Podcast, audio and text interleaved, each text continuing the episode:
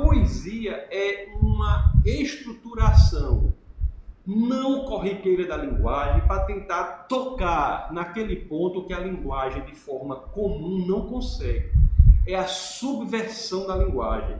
A poesia é a tentativa até o extremo da linguagem para tentar dizer aquilo que de forma corriqueira a língua não consegue.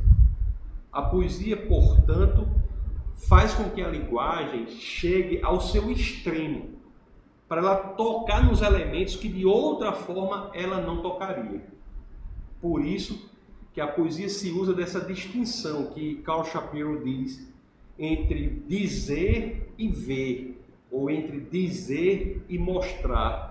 Então, muitas vezes, para que a poesia possa tocar naqueles objetos que ela quer expressar, ela não tem como fazê-lo de forma corriqueira da linguagem, dizendo o que ela quer dizer, porque as coisas às vezes que a poesia quer tocar são indizíveis. Então ela tem que usar um outro artifício, que é o de mostrar. Essa distinção que a filosofia faz entre dizer e mostrar é uma distinção que está clara no esforço poético, porque os assuntos de que a linguagem trata quando se fala poeticamente, são assuntos que não têm como ser ditos, eles só podem ser mostrados. Por isso que a poesia se usa desse artifício. Estão entendendo? Estão entendendo? Então, a poesia no texto sagrado, a poesia no texto sagrado, essa é a primeira pergunta que eu quero é, fazer aqui, discutir com vocês. A poesia no texto sagrado, para que nós tenhamos uma ideia sobre isso, sobre se a poesia nos, nos textos sagrados, nós iremos utilizar essas, vamos pensar nessas quatro manifestações religiosas aqui: judaísmo, cristianismo, islamismo e hinduísmo. Então, no hinduísmo, nós temos sim um esforço é, poético da sua expressão religiosa. Você vê muitos elementos no, na obra Vedas, que são expressões que não são de uso corriqueiro da palavra, conforme a gente define poesia. É o uso subvertendo a linguagem, não usando o, o significado corriqueiro da palavra. Entenderam isso? Estão, estão entendendo? Certo? Então, nós vemos na obra de Vedas, nós vemos isso. E no judaísmo, será que na Tanar, e eu sou tão feliz de poder falar assim. Será que na Tanar, e saber que você já sabe tudo, será que na Tanar, que é a obra sagrada do judaísmo, conforme nós estudamos tão profundamente, vocês sabem bem disso, será que na Tanar tem elemento poético? A Tanar, que conforme vocês bem sabem, é dividida em Torá, Nevim, Ketuvim. Será que tem elementos poéticos na Tanar? Será que tem? Elementos poéticos, eu acho que se vocês pensarem, vocês vão ver que tem. Né? Tem livros que são claramente poéticos na expressão religiosa do povo judeu.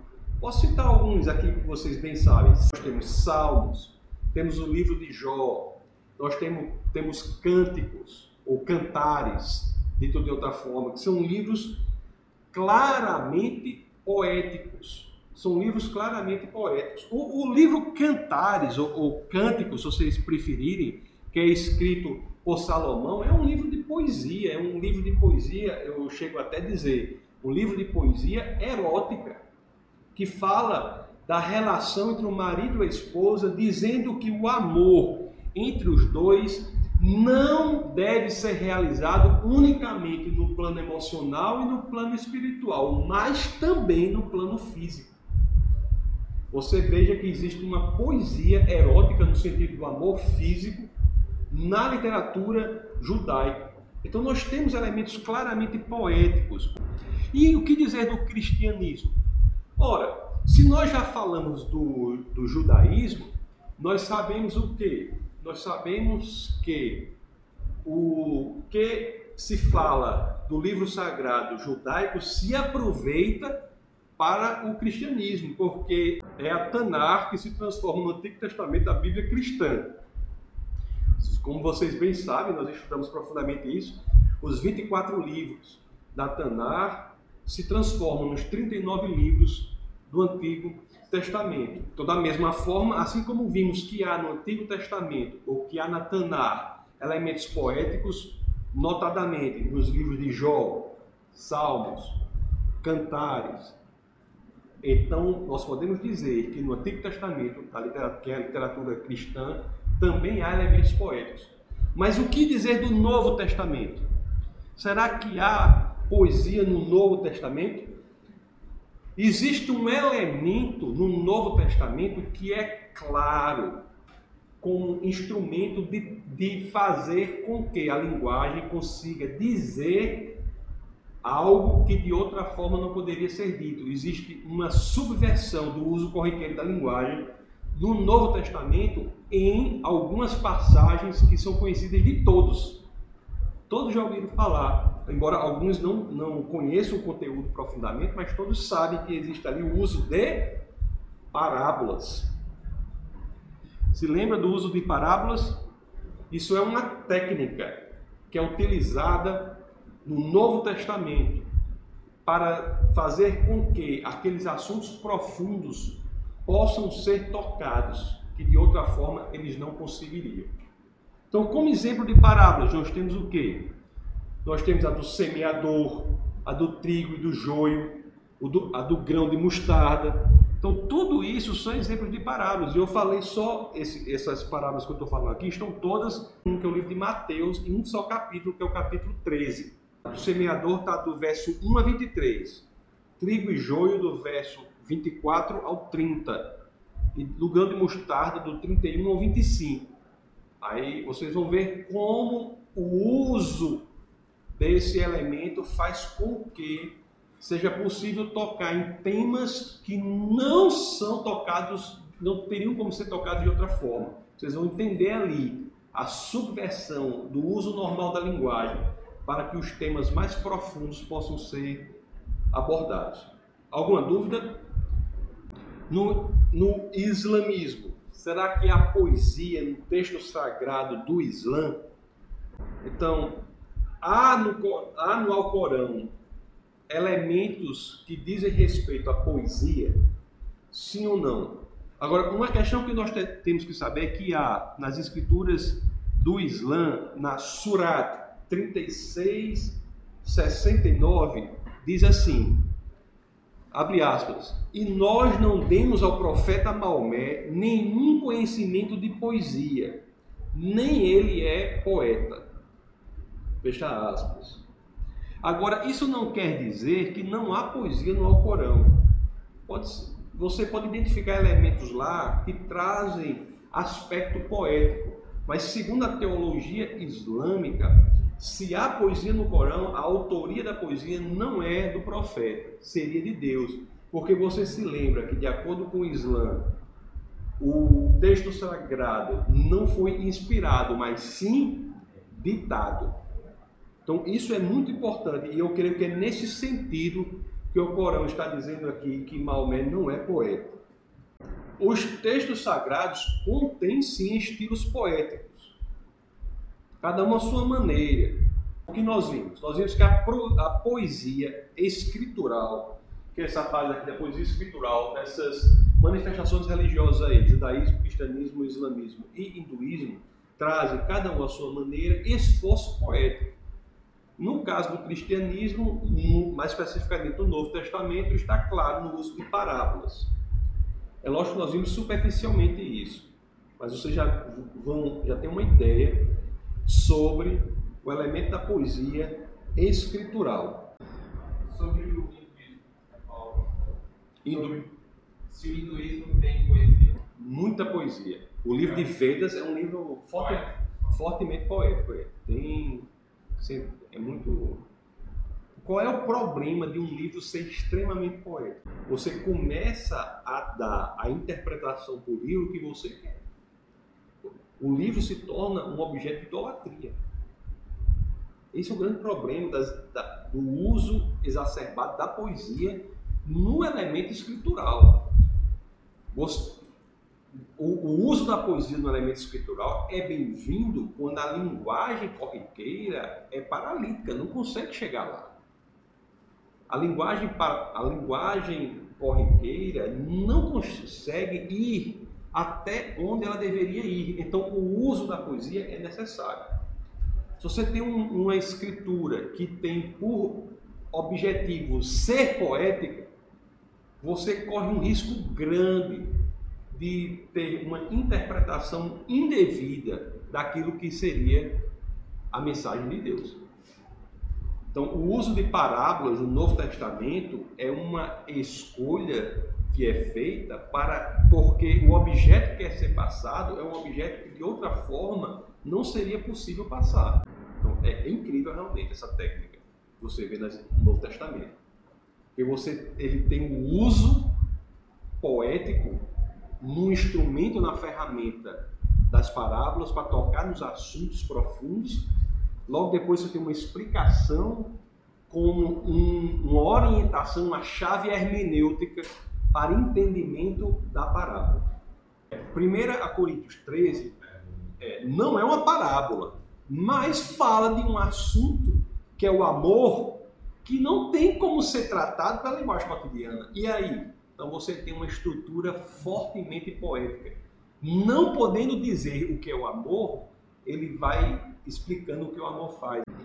E o, Apocalipse, Apocalipse, eu não diria que é poético, porque é interessante. Apocalipse é a descrição de uma visão. A visão em si pode ter sido poética, mas o texto em si não é, é uma descrição da visão. Não foi João tentando, com o esforço metafórico dele, expressar verdades primeiras, mas sim ele tentando literalmente descrever as visões que ele teve. Interessante, né? Se é poesia, é poesia visual. Pessoal, alguma dúvida sobre poesia escritural das escrituras? Alguma dúvida? A gente viu por cima, mas eu não quero também que se aprofunde muito não. Vamos lá, vamos pensar na, na Idade Média? Essas distinções de, de, datas que eu vou fazer aqui, elas, vocês sabem que elas são unicamente didáticas. Né? Você sabe que há um, um, há um período muito forte de sobreposição das mudanças. Até porque não fala uma coisa começa outra já. Exatamente. Vocês sabem disso. Mas nós vamos estabelecer a Idade Média como um período de 10 séculos aqui, vai do século V ao século XV da Idade Média. O que eu quero falar com vocês sobre a ideia do que acontece na Idade Média, eu quero destacar dois poetas dois poetas. O primeiro poeta, beleza? O primeiro poeta que eu quero destacar com vocês é Judá Raveli. Já ouviram falar? Judá Raveli. Eu destacaria primeiramente esse poeta, Judá Raveli, e o segundo vocês conhecem, que é Dante é, Ali.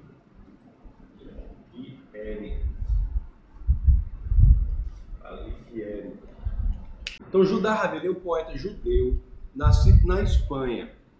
Ele, a sua poesia religiosa é muito bonita. Ela sempre narra a esperança do retorno do povo judeu a terra prometida. Uma temática muito forte na história do povo judeu, né? Então, a poesia de Judá Raveli traz não apenas a esperança de retornar à terra prometida, mas também a certeza de que Deus ajudará esse projeto a se concretizar. Deus fará com que essa esperança vire realidade. É uma poesia muito bonita, né? Nós, interessante você ver Judá Rebeli na Idade Média, aqui 1075 até 1141, e você vê o objeto da poesia dele já se encontra, por exemplo, com Davi. Se você for ler o Salmo 126 de Davi, eu separei aqui. Diz assim, ó: Veja se o objeto desse salmo não é o mesmo que é tratado por Judá Raveli. Ele diz, ó, quando o Senhor trouxe do cativeiro os que voltaram a Sião, estávamos como os que sonham. Então a nossa boca se encheu de riso e a nossa língua de cântico. Então se dizia entre os gentios: Grandes coisas fez o Senhor a estes. Grandes coisas fez o Senhor por nós, pelas quais estamos alegres. Traze-nos outra vez, ó Senhor, do cativeiro, como as correntes das águas no sul. Os que semeiam em lágrimas cegarão com alegria. Aquele que leva a preciosa semente, andando e chorando, voltará em dúvida, voltará sem dúvida com alegria, trazendo consigo os seus molhos. Ou seja, é uma poesia, é uma expressão, é uma, uma, uma poesia, uma expressão de esperança de que a volta à terra prometida se concretizará e a certeza de que Deus estará com eles na concretização dessa esperança.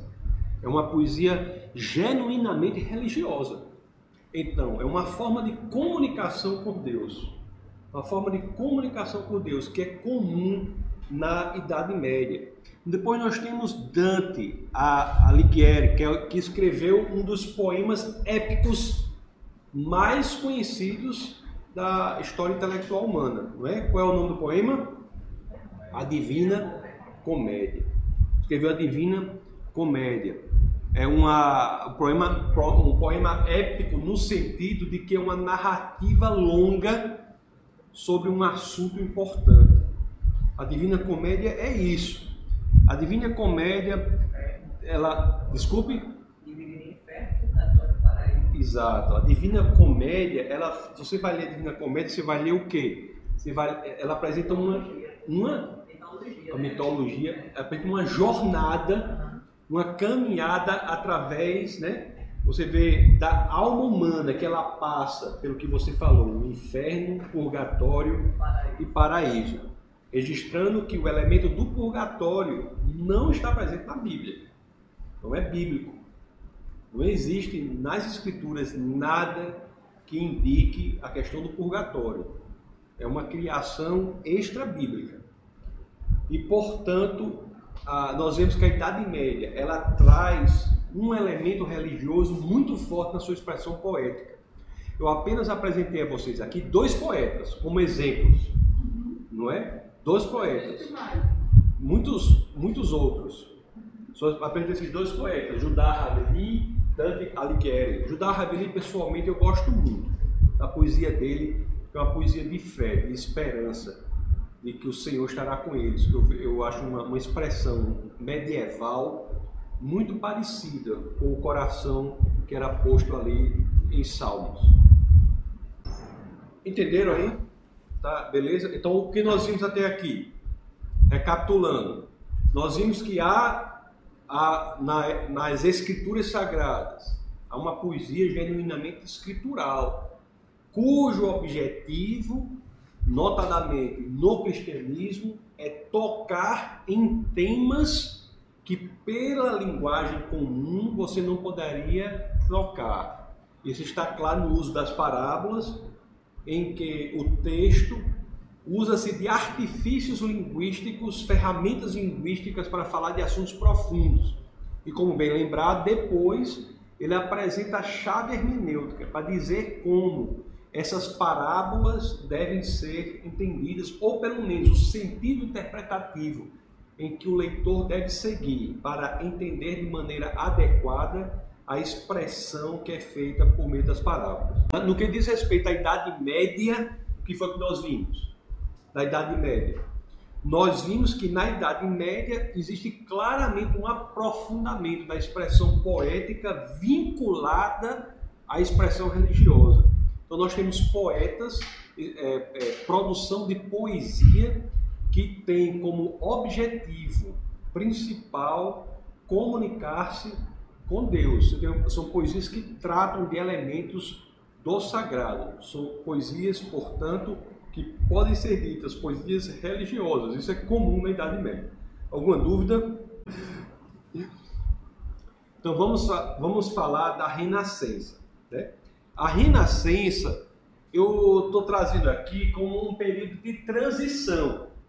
De transição. Estou colocando aqui o século XIV até século XVIII, um período de transição.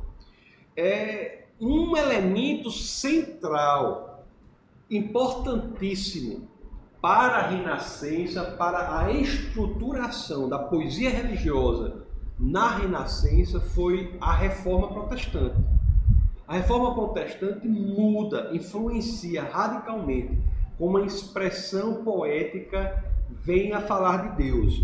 E o que ela traz é um fato histórico central, que é a reforma que se dá em 1517 com a posição das 95 teses de Lutero. E eu gosto de deixar claro que a força modificadora do curso da história de, dessas teses não seria a mesma se o terreno tivesse preparado por aqueles que são conhecidos como os pré-reformadores, pessoas que lutaram em busca da verdade e prepararam o terreno cultural, histórico do momento para que esse grande movimento pudesse ocorrer. Então nós temos João Wycliffe, que é 1320 a 1384, Jan Hus, que é 1369 1415, Jerônimo de Praga, entre outros. Então, várias pessoas, grandes pré-reformadores, prepararam o terreno para que esse momento histórico da reforma protestante fosse possível. Agora vamos falar do fato importante. O que é que a reforma faz nessa visão poética prevalente na Idade Média para que nós tivéssemos um outro momento na poesia? A poesia ainda continua sendo, a poesia religiosa ainda continua sendo do contato do homem com Deus. Mas qual é a diferença? Qual é a diferença? Vocês podem imaginar qual é a grande diferença? A grande diferença é que na Idade Média, embora a poesia se relacionasse com Deus, você sempre vai identificar elementos da poesia da Idade Média que vão indicar que o Deus a que os poetas se referenciam é um Deus externo, um Deus fora deles, muitas vezes com o uso de intermediários. O que a reforma protestante traz para a poesia religiosa é uma expressão poética religiosa de relacionamento do poeta com um Deus próximo dele. É como se o foco principal da poesia deixasse de estar fora do poeta e passasse a estar dentro do poeta. Deus passa a estar próximo, está dentro dele. O Deus não é mais, não é mais um Deus distante, não é mais um Deus que é acessível por caminhos hierárquicos. Isso muda com a reforma. O Deus passa a ser um Deus que se relaciona intimamente com o poeta se relaciona proximamente com o ser humano. O, a, a vontade de Deus não pode ser mais identificada de forma externa, mas passa a ser identificada com o testemunho interior e as escrituras sagradas. Alguma dúvida? Alguma dúvida disso aí? Entenderam aí? Entendeu? Entendeu? Então nós temos, na questão do renascimento, nós temos o que? Da renascença, nós temos o que?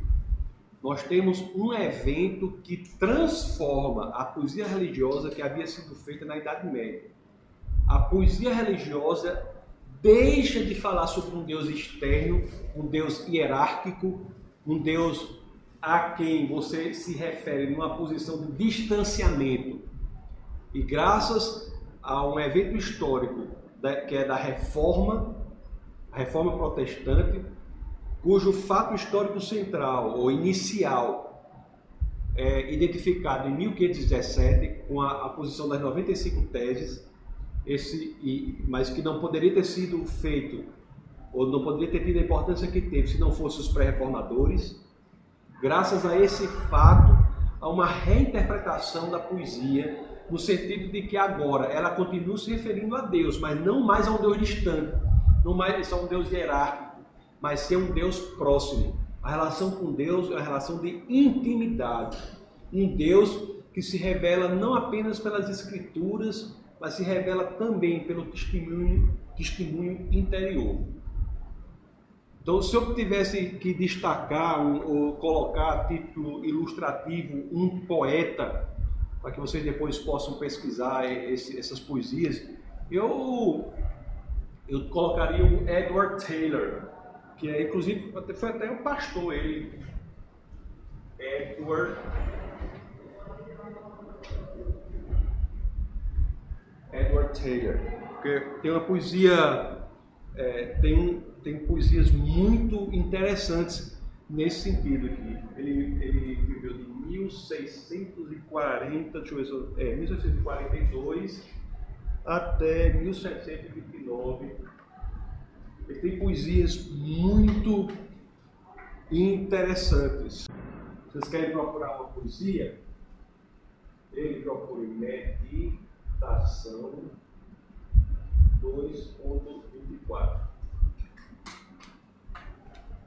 Então, essa, então foi o que nós vimos até aqui, recapitulando. Nós vimos a poesia escritural, nós vimos a poesia na Idade Média, não é? a idade do relacionamento com Deus que existe, mas é um Deus distante, mas é uma poesia de relacionamento com Deus.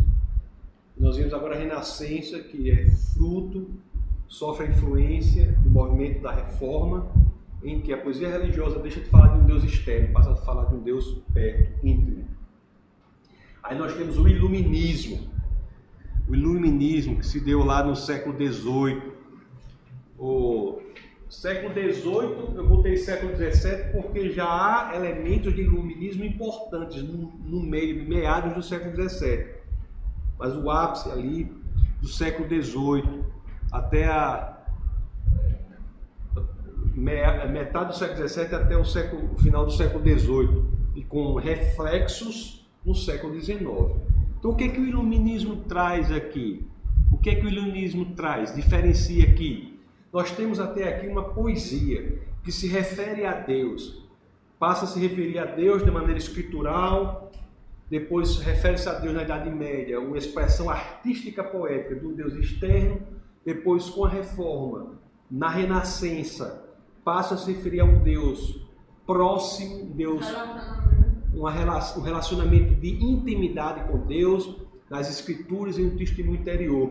Aí nós temos aqui o movimento do iluminismo. No iluminismo, nós temos na produção intelectual humana um fato importantíssimo, que é o de tentativa de colocar algo no lugar daquele Deus. A razão. Perfeito. A razão. Então a razão é alçada à posição de Deus, de Deus de todas as coisas. O, o entendimento geral, mais comum no iluminismo, era o de que a razão leva à verdade, a religião leva ao mito. Muitas pessoas até hoje ainda pensam assim, não é? Quando não desconhecem que pelo menos a fé cristã, a fé cristã é uma fé que exige a razão.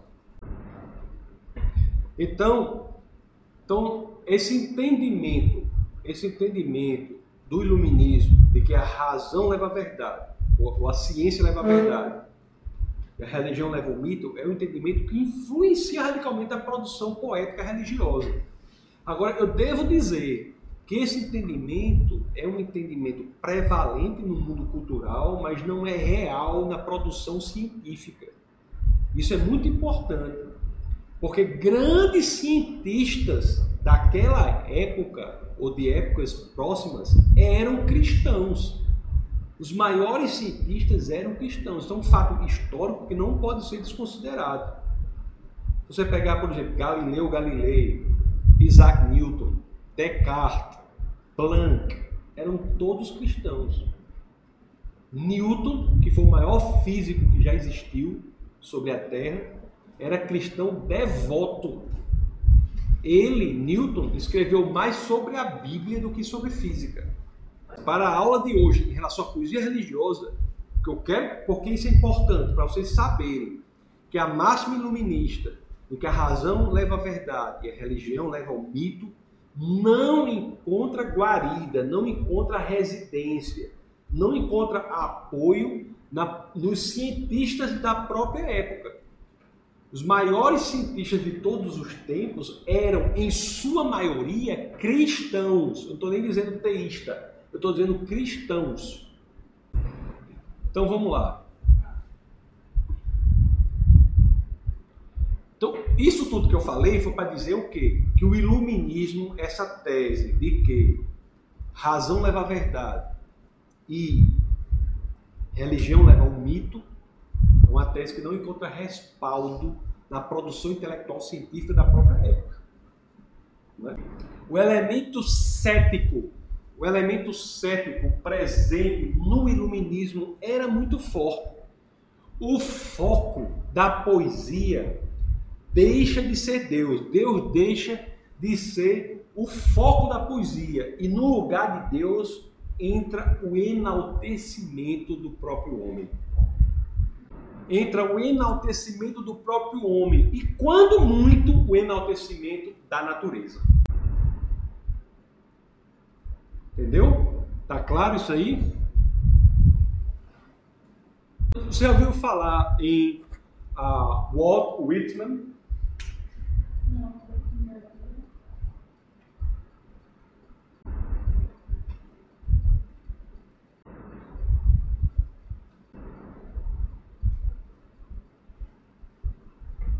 Então, Walt, Walt Whitman, ele é exemplificador desse momento de se colocar o auto-enaltecimento no lugar daquele que a poesia religiosa fazia, que era Deus. Em vez da relação com Deus, que na Idade Média era um Deus externo, na Renascença, com o advento da Reforma Protestante, passou a ser um Deus íntimo, um Deus próximo, que estava nas Escrituras e no testemunho interior. O Iluminismo pela, pela expressão de que a razão leva à verdade, a religião leva ao mito, que é uma expressão errada, como eu falei para vocês, mas era preponderante no meio cultural iluminista. Você coloca agora a poesia numa posição de enaltecimento do próprio homem. Então, o Whitman, ele tem duas passagens aqui que eu registrei aqui para vocês, que eu tirei até num texto lá de Rosenthal, que ela diz o seguinte: Olhe só esses versos desses poemas. Ele diz assim, ó, abre aspas. Olha só dois versos dele desses poemas. Abre aspas. Eu celebro a mim mesmo e canto a mim mesmo. Fecha aspas. Olha outro verso do poema dele, ó. Divino eu sou por dentro e por fora. Fecha aspas. Não se via nesse tipo de produção poética nenhum destaque, nenhuma alusão para o Deus de Abraão, Isaac e Jacó não havia. Era como se a humanidade houvesse deliberadamente escolhido viver sem Deus. Você veja que esse movimento de dizer que Deus não é mais necessário, nós podemos viver sem Deus, não vamos enaltecer mais a Deus, vamos enaltecer a, a nós mesmos. Não é à toa que Nietzsche é nesse contexto cultural, Nietzsche, que é no final aqui, que é 1844 até 1900, depois, pouco depois daqui, Nietzsche passa a defender a tese de que Deus está morto. A ideia de que Deus não é mais necessário para o ser humano. Então, grandes poetas, como é o caso de Charles Baudelaire, Baudelaire, já ouviram falar? Baudelaire é um grande poeta eles, eles passam a, a entender que para o poeta, vivendo no mundo sem Deus, restava a ele uma tarefa, que era criar o elemento sobrenatural, criar o elemento transcendente. Era como se o homem tivesse escolhido viver sem Deus, mas tivesse se deparado com a impossibilidade dessa escolha. Então, ele vivendo no mundo sem Deus e sentindo que não poderia suportar isso, ele, ainda na visão naturalista, visão materialista, visão ateísta, diz: Nós não podemos viver sem o sobrenatural, vamos criá-lo. Aí está o esforço de Baudelaire. Aí está o personagem de Nietzsche, que chama super-homem, Übermensch, é o além do homem, mas ele, ele diz, Nietzsche diz, que essa tentativa do homem de ser além do homem não é possível. O homem, o super-homem é uma ponte entre o homem e o além do homem. Ele não consegue realizar o sobrenatural por ele mesmo. Essa tentativa do homem de criar o sobrenatural para colocar no lugar de Deus é uma tentativa por excelência fracassada. Então nós temos essa, essa, essa, esse aspecto aqui do iluminismo no século XIX como um aspecto quase que depressivo no sentido de que o homem enaltece-se a si mesmo e algumas correntes conseguem identificar que esse enaltecimento de si mesmo não substitui o papel de Deus. Qual é a herança do século XX? O que é que o século XX recebe? Século XIX. O século XX tem de herança do iluminismo um total um pano de fundo de total desesperança, de, de contato com o transcendente. O homem é eleito como objeto de adoração. O auto-enaltecimento do homem toma conta da poesia. Fora isso, nós temos o advento das guerras, em especial da Primeira Guerra, que é a guerra mais sangrenta que existe, já existiu. Isso faz com que o homem fique perdido e eleja como Deus do momento não mais o homem, mas sim a ciência. Ele coloca a ciência como advento desse pano de fundo cultural de total perdição no que diz respeito a um ponto central de verdade, e como fruto do, da guerra, o homem coloca como Deus a ciência porque é a ciência que faz com que, de acordo com a perspectiva que eles tinham, o mundo seja mudado. Então eles dizem assim: a ciência é o Deus. Agora, qual é o problema disso? A ciência estando colocada na situação Deus, o que ocorre? O que ocorre aí? O que ocorre é que o que é verdadeiro do ponto de vista científico é o que funciona. Do ponto de vista tecno, tecnológico das guerras, de um mundo sem critério único, o que funciona é o que é valorizado. Tudo pode ser verdadeiro. Isso é o início de uma corrente chamada relativismo, cuja roupagem mais moderna, mais contemporânea é a do pós-modernismo. Então, o relativismo nasce nessa ideia de que tudo é possível desde que funcione. A verdade não é a correspondência perfeita entre a linguagem e a realidade. A verdade não é mais a correspondência entre linguagem e realidade, mas a verdade é o que funciona. A verdade não é mais correspondencial, a verdade agora é pragmática. O que funciona é verdadeiro. O que é que se aproveita desse mundo, dessa, desse pano de fundo cultural para a poesia religiosa? Se tudo pode potencialmente ser verdadeiro, a crítica, a poesia transcendental que se relacionava a Deus é enfraquecida, porque ela também é um elemento que por si só pode eventualmente ser verdadeiro. O relativismo real é aquele que diz que tudo pode ser verdadeiro, inclusive a poesia transcendental. Então, isso daí é, uma, é uma forma como o relativismo dá um tiro no seu próprio pé. O ceticismo gera o relativismo, mas o relativismo enfraquece o ceticismo no sentido de que o relativismo diz que não é mais o ateísmo que é verdade, mas tudo pode ser verdadeiro, inclusive a poesia transcendental ao se referir a um Deus único e verdadeiro, o Deus de Abraão, Isaac e Jacó. Em outras palavras, em outras palavras, aqueles que criticavam a religião também com o relativismo perdem um critério a partir do qual podem criticar a religião. Então essa é a grande coisa, tiro no pé que é o relativismo, que é uma, que é uma, uma visão de mundo falsa, claramente falsa. Porque coisas opostas não podem ser ambas verdadeiras. É uma visão de mundo falsa. Mas isso dá um tiro no pé na estrutura intelectual quando diz que tudo pode ser verdadeiro, inclusive a volta à poesia transcendental. É por isso que alguns poetas realmente retomaram a poesia transcendental no século XX. O, o que eu quero citar para vocês aqui, o que eu quero citar para vocês aqui é o seguinte: embora o arcabouço intelectual viabilizasse a produção de poesia transcendental, poesia religiosa, os poetas naquele momento não se sentiam confortáveis para fazer uma poesia tão dire diretamente direcionada a Deus. Então eles começaram a dar roupagens ateístas ou roupagens menos religiosas às poesias religiosas. Por isso que nós temos aquelas poesias que são ditas assim, espirituais. Poesias que falam de coisas espirituais, mas não são poesias propriamente religiosas. Eles estavam, estavam tímidos ao falar de Deus, dando roupagens ateístas ao que verdadeiramente é o Deus. Nós temos aqui um exemplo claro e muito interessante disso aqui, que é o, que é o T.S. Eliot. T.S. Eliot. T.S. Eliot.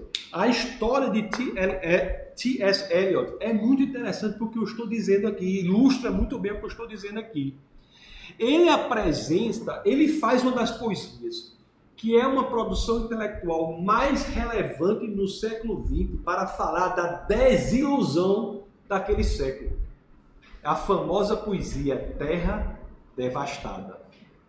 É uma poesia terrível no sentido de, de dizer como o mundo está sem esperança, como o mundo está sem esperança, sem fé, como o mundo está desiludido. T.S. Eliot faz essa, essa poesia aqui. Ah, deixa eu só botar aqui o ano que ele nasceu aqui para ficar mais. 1888, 1965. Então ele faz essa poesia Terra Devastada. O interessante é que nesse mundo de ateísmo, ele vai ler um livro de um ateu muito conhecido chamado Bertrand Russell. Já ouviram falar nele? Russell.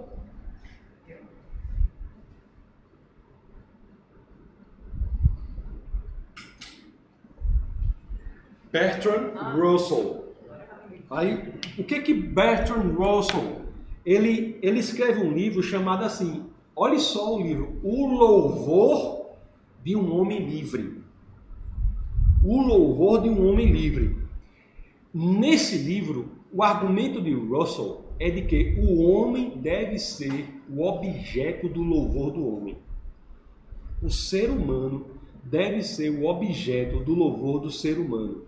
T.S. Eliot, que era um ateísta, quando inclusive tendo escrito uma poesia de total desilusão, chamada Terra Devastada, se depara com esse livro que é um argumento a favor do ateísmo. Agora, acontece que quando T.S. Eliot lê esse livro, ele acha o argumento do livro tão fraco, tão fraco, que faz ele repensar os conceitos dele em relação ao transcendental. Não é interessante isso? Não é interessante isso? Um livro ateísta com argumentos tão fracos faz com que T.S. Eliot, que é um poeta, repense a sua visão de mundo e, e a sua visão com transcendente. E o que acontece aqui, curiosamente, ele se converte ao cristianismo e ele passa a fazer uma produção poética que é genuinamente religiosa. Se você olhar aqui algumas obras dele, por exemplo, se você vir a estrofe 4 do poema Quatro Quartetos, que é uma, uma, um poema muito interessante dele, tá? Eu trouxe aqui a tradução feita por José Pala e Carmo, está na publicações Dom Quixote, de Lisboa. A obra é T.S. Eliot, Antologia Poética. Eu vou ler só esse, essa parte aqui, essa estrofe para vocês. Olha o que esse poeta, antes um Mateu passa a escrever aqui. Ele diz assim, ó: A pomba a descer corta o ar, como chama de terror incandescente, da qual as línguas declararam a única descarga do pecado e do erro, a única esperança, ou então o desespero. Jaz na escolha de pira ou da pira, ser redimido do fogo pelo fogo. Quem então concebeu o tormento? O amor, o amor é o nome não familiar por trás das mãos que teceram a camisa intolerável da chama, que o poder humano não pode remover. Apenas vivemos, mal suspiramos, consumidos pelo fogo ou pelo fogo. É uma linguagem poética que torna, que toca em temas estritamente religiosos, há uma correspondência muito interessante entre essa estrofe aqui de T.S. Eliot e a chamada, o chamado dia de Pentecostes. O dia de Pentecostes que você lê em Atos, no livro de, de Lucas, livro de Atos, capítulo 2. Você for ler o livro de Atos, capítulo 2, do verso 1 ao 4, você vai ver um tema parecido. Diz assim, o livro de Atos. E cumprindo-se o dia de Pentecostes, estavam todos concordemente no mesmo lugar, e de repente veio do céu um som, como de um vento veemente e impetuoso, e encheu toda a casa em que estavam assentados. E foram vistas por ele línguas repartidas, como que de fogo, as quais pousaram sobre cada um deles. E todos foram cheios do Espírito Santo e começaram a falar em outras línguas, conforme o Espírito de Deus lhes concedia que falassem. Então é um relativismo que faz com que embora seja um erro em si, mas abre a possibilidade do renascimento da verdade, que é uma poesia de relacionamento com Deus verdadeiro. Esse é o século XX. E o que dizer do século XXI? O que dizer do século XXI e que estamos vivendo agora? O século XXI. Hoje em dia, o que acontece com a poesia religiosa? A poesia religiosa volta a exercer o seu papel Hoje é possível fazer poesia religiosa como forma de relacionamento com Deus. Se você pegar um poeta é, americano como Rogers, Rogers, que é Peyton Rogers,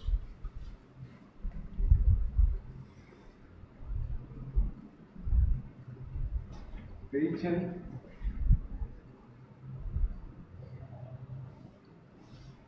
Peyton Rogers. Rogers traz um elemento importantíssimo.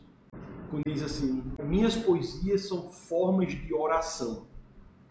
Então, o mundo ateísta se desfalece no relativismo. E aqueles que genuinamente buscam a verdade conseguem reproduzir ou resgatar a verdade única e imutável que está na poesia de relacionamento direto com Deus. Então, a poesia religiosa é possível hoje, no século XXI, um exemplo disso é Rogers, que faz esse tipo de poesia. Infelizmente, no Brasil é muito pouco visto entre os círculos religiosos produção de poesia religiosa. Devia ser muito mais incentivada, infelizmente não é muito visto. Então, o que nós temos hoje? Graças ao advento da perspectiva de que orar é conversar com Deus, a perspectiva que o protestantismo traz é muito interessante. Orar é conversar com Deus. As poesias podem sim exercer esse papel, serem formas de oração e, portanto, serem consideradas poesias genuinamente religiosas. Então, esta é a história, meus queridos, da poesia religiosa, em grosso modo. Desde a poesia escritural até a poesia do século XXI. Você vê que a poesia começa de forma escritural, no tratamento do cristianismo, como forma de tocar nos temas profundos que de outra forma não seriam tocados. Você tem a Idade Média com relacionamento com Deus. Um relacionamento com Deus, só com Deus externo, distante, hierárquico. O relacionamento com Deus nas poesias é quase que falando com um Senhor intocável. Isso na renascença com o advento da reforma protestante, que didaticamente nós estabelecemos como início. com a posição das 95 teses de Lutero.